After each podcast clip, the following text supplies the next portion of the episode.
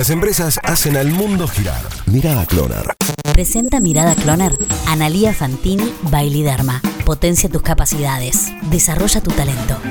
Las certezas que llegan con el cierre del Palomar.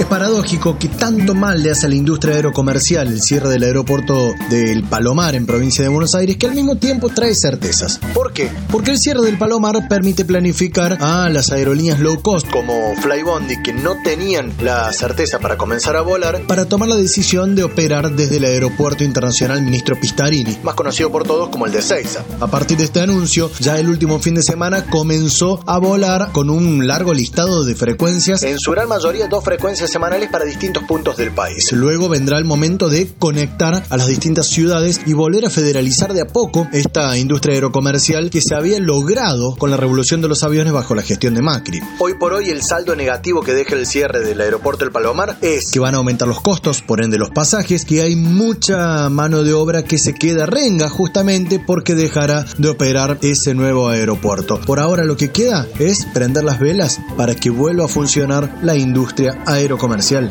en Argentina.